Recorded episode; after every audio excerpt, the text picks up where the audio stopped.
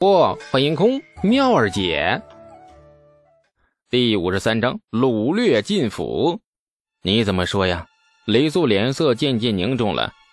我当然不肯了。店砸了可以再修，那印书术若没了，我一家老小靠什么吃饭？我又怎么向你交代呀？然后呢？然后，然后那人就拿钱走了，临走说我不识抬举，说我找死。是卢国公府的人吗？不知道啊，那人没表身份，只是看打扮，确实像大户人家做事儿的。五十贯钱，哼，很可笑的价格。自从李素发明了活字印刷术后，赵掌柜打制了好几套的模板。长安城里文人不少，每天印书的流水都有好几贯。现在人家轻飘飘扔了五十贯，就得把所有技术全给他，这跟明抢有什么区别呀？砸店赔钱，很简单的一件事情。李素没想到，居然变得曲折离奇了。是谁要买活字印刷术啊？李素脑子里冒出第一个嫌疑人，便是程家，无法不怀疑啊！这事儿赶得太巧了。赵掌柜面带恨意，一口咬定：“恐怕这事真是卢国公府干的。程小公爷寻个由头砸店，砸完再叫府里的管事买印书术。”这事儿，程小公爷不方便说，说了坏名声。这府里管家就说那容易了，将来事情若传出去，卢国公府只需把出面的管事往官衙里送，那一切便与卢国公府无关了。啊，很符合逻辑的推理。李素也觉得很有道理，毕竟确实是程楚墨砸了店。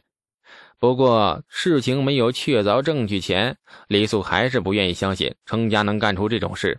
他所认识的程咬金和程楚墨都是光明磊落的汉子。如果说他们真想要活字印刷术的话，程咬金或许会骑一匹快马，手执那一柄宣花大板斧，哇哇呀呀呀呀的乱叫，冲进那个店里，然后二话不说抢了活字模板便走。然后第二天，程家名下的商铺。便开始承接所有印书业务，这才是真正的程家风格。那抢劫都得抢的是光明正大，摆出地痞无赖的嘴脸，明明白白告诉世人：“我就是抢了，而且以后我还抢。”咋的？现在又是砸店，砸完又扔点钱出来抢买，神神秘秘的见不得人的样子，跟程家的风格大相径庭。买印刷术究竟是不是程家？李素只能在心里打了一个问号。还是要找程家的。李素叹了一口气，没有办法的事现在真正出了面的只有程楚墨，只能找他了。李素并没有着急去找他，他与程楚墨的交情绝不敢当做筹码，毕竟很脆弱。一个草民对权贵家摆出兴师问罪的姿态，而且。这家权贵又是长安城人人皆知的恶霸之家，真要这么干的话，李素可能会死得很痛快，又痛又快。西市里买了一叠纸和墨，李素离开长安城，回到家后，把房门关起来，独自一人写写画画，不知忙些什么。第二天，神清气爽的李素刚准备再进长安城，文房店的一伙计却一脸焦急地来到了太平村，告诉李素一个坏消息。赵掌柜昨天晚上回家，被长安县衙的官差破门拿入了大狱，罪名很含糊，说是牵扯到了往年一桩西市商户被杀的案子。李素呆愣半晌没出声，他没想到背后的人下手如此快，从砸店到给钱，最后拿人下狱，全都是一天之内发生的事情。神情凝重的李素赶紧跟伙计进了长安城，程家就住在朱雀大街南边。宅子很大，占地数十亩，很霸气的坐落在朱雀大街边。这连大门都比别人家宽了三丈，门楣上挂了一块黑底金字牌匾，是李世民御笔亲题：“敕造卢国公府。”门口伫立两排军士，将府邸衬托的愈发的威严庄穆。李素远远站在大街的另一头，看着那如同巨兽盘踞般的城府府邸，此时他才发现。原来这才是真正的权贵人家。那个披戴铠甲、一脸笑呵呵、一副邻居老伯的形象，出手就把自己拍晕的程咬金，那个挨了老爹的揍，那心气不爽，骑着马来到太平村，对着一棵银杏树拳打脚踢的小公爷，看起来很随和，但是他们仍是真正的权贵。静静地注视着城府大门，李素暗暗叹息，自己的力量还是太渺小了，渺小的就像是一颗沙粒尘埃一样。权贵只需轻轻一拂，便能彻底将它抹去。这件事情到底跟程家有没有关系？这李素也不知道，但是他只能找程楚墨，只能赌陈家的父子不会干出这等事儿，所以李素决定先试探。若是程楚墨透露出一丝丝此事跟程家有关的意思，李素便立马双手将活字印刷术的秘方奉上，恭敬的离开，从此不再碰这个行当。至于大狱里的赵掌柜。相信人家拿了秘方之后，不会将他置于死地，很快就会被放出来。坐在程家对面一棵大树的树荫里，这李素一眨不眨地盯着程家的大门，专心注视着每一个从程家进出的人。这一坐便是两个多时辰。程小公爷今天很安分，似乎没有出门为非作歹的意思。李素很有耐心，他对程小公爷有着充分的信心。这家伙一定会出门为非作歹的，不是进青楼，那就是出城游猎。纨绔子弟嘛，不干这些事儿，那活着的意义在哪里呀？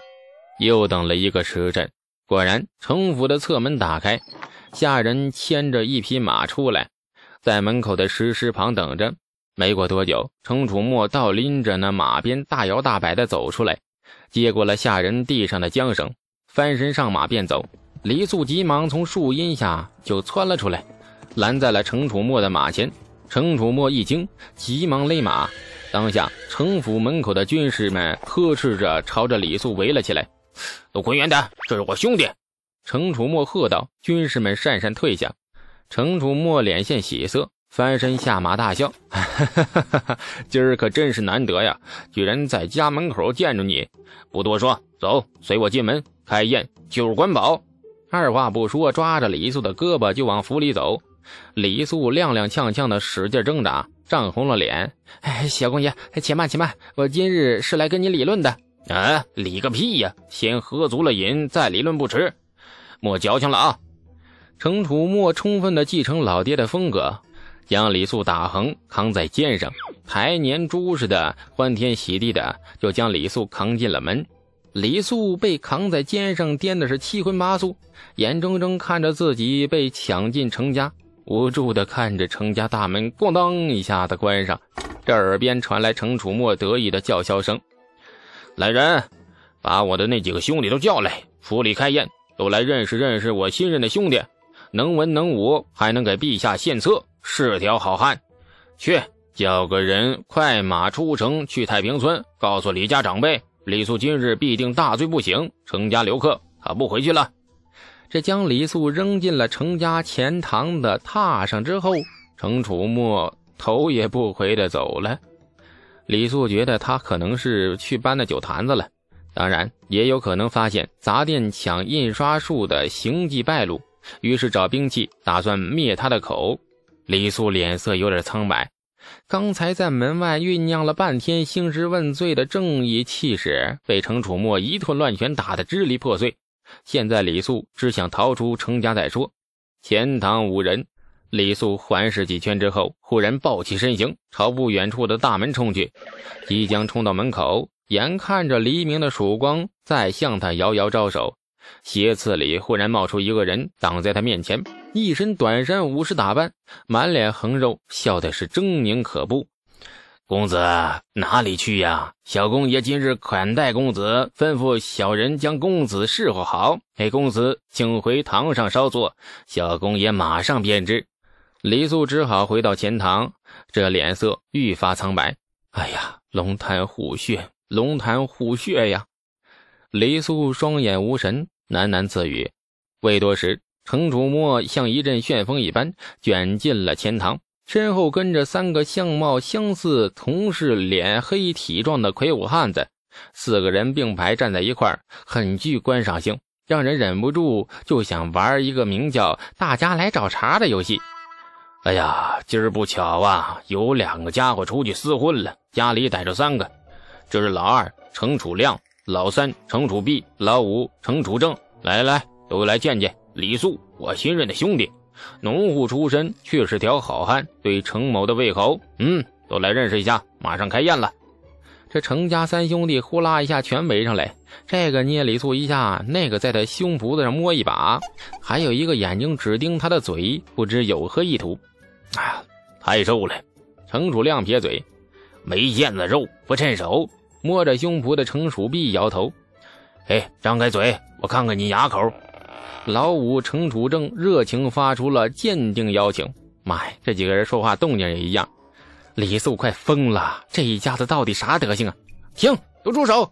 李素怒了，管他什么权贵不权贵呢，没这么糟践人的呀！一众程家兄弟愕然住手。小公爷，草民有事跟你说，事情不说清楚，这酒喝不下去。这李素第一次用上了草民的自称。程楚墨皱眉看了看他的三个兄弟。然后把李素拉到了堂前左侧亭子里，啥事儿？你说。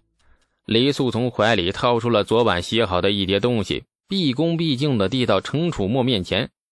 程楚墨一脸茫然，傻愣愣地接住了，双手长长一揖。李素神情很恭敬：“这是活字印刷术的秘方，小公爷收好，草民献给程家了，只求小公爷放赵掌柜一马，莫伤了他的性命。”草民和赵掌柜此生绝不再染指印书一事，店我不要了，钱也不要了。程楚墨愈发的茫然，满头雾水。你你到底说的啥呀？你活字印刷是个啥呀？你给我秘方做甚呢？赵掌柜又是谁呀？我为啥要害他性命啊？小公爷昨日砸了西市一家店，为的不就是这活字印刷术吗？你放屁！程某心情不爽利，想砸就砸，要这什么什么什么什么印刷术做甚呢？感谢您的收听，去运用商店下载 Patreon 运用城市，在首页搜索海量有声书，或点击下方链接听更多小说等内容。